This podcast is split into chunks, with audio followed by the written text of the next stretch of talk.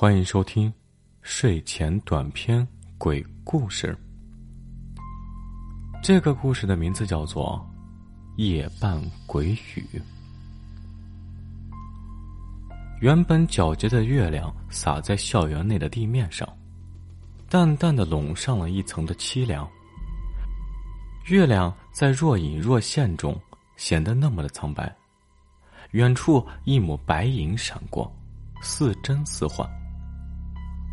暑假的时候，大街上热闹了起来，到处是放了假的学生，在一个稍微有些偏僻的培训班中，更是炸开了锅。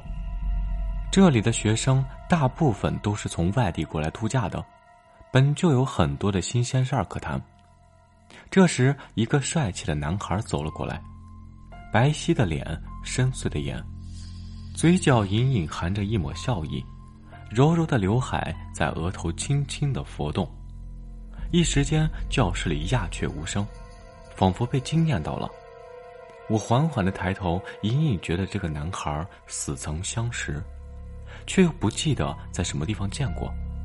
正在努力的回忆着，乐凑了过来，在我耳边嘀咕了一声：“这男孩长得可真有啊！”我愣了一下，点了点头。晚上放学后，我正和小伙伴肩并肩着走着，这时会突然大叫了一声：“呀，我作业本忘教室了，我要赶紧回去拿。”乐一听，赶紧说道：“我们陪你吧。”便拉着我跟了上去。我们三个姐妹拿完作业，正想出去，却发现楼下的大门被反锁了。我们心里咯噔一下。连忙使劲的敲门，门却没有开，却听到楼上有脚步声。与其说是脚步声啊，不如说更像是有人在地上拖着走的声音。天突然黑了，明明是下午，却黑得像深夜一样。最该死的是呀，还停电了。我们摸着黑找到了一个手电筒，颤抖着踏上了楼梯。正在我稍微放下心的时候，会大叫了一声。我回过头，他脸色苍白的指着地上，我一照，是一滩血。我的心又提了起来，但还是安慰他说没有事儿。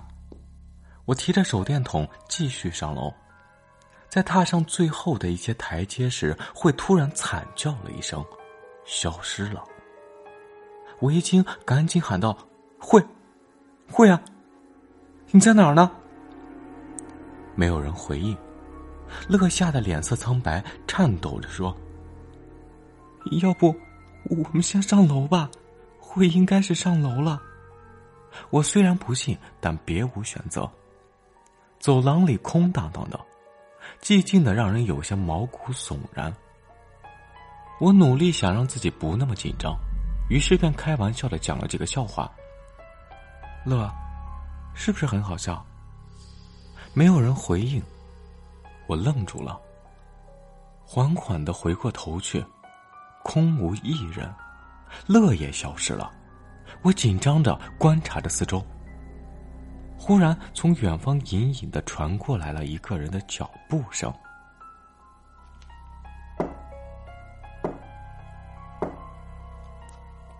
声音缓慢而沉重。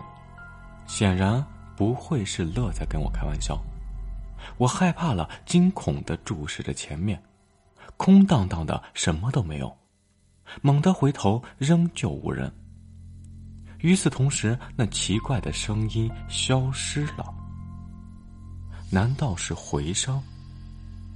我想到，不，不会啊，走廊并不长呀，而且刚刚的声音完全不像是回声。可是不是回声又是谁呢？我又试探性的向前走了三步，停了下来。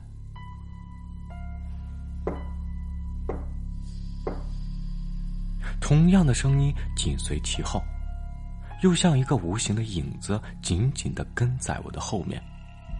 我再次回头，还是什么都没有。那声音仿佛在离我越来越近，又仿佛越来越远。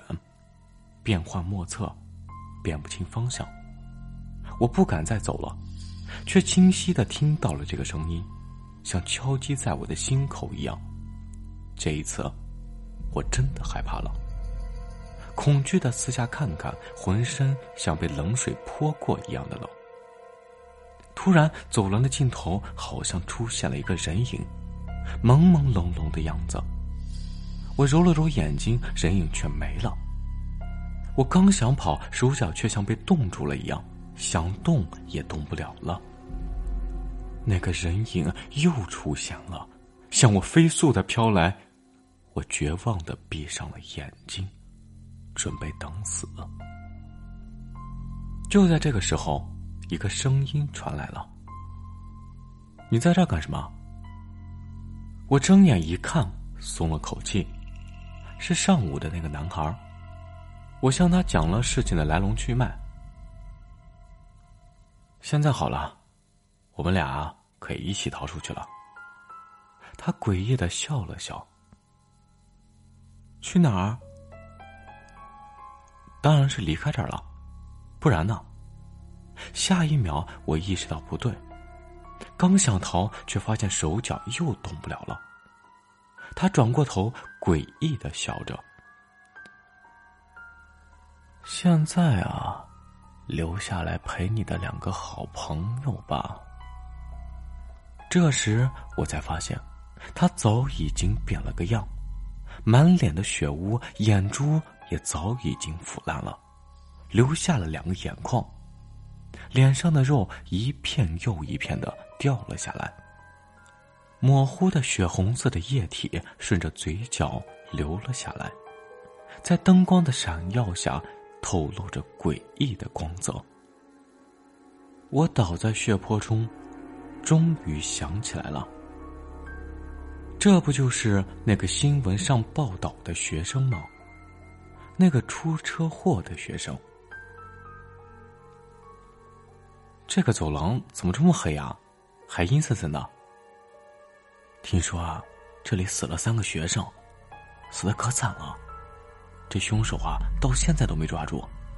那个班的同学全疯了，都说见鬼了。我在天花板上听着他们的谈论，咧着鲜血淋漓的嘴笑了。呵呵，很快呀，你们也会是这里的一员了。好了。这就是今天的夜半鬼语的故事，感谢您的收听。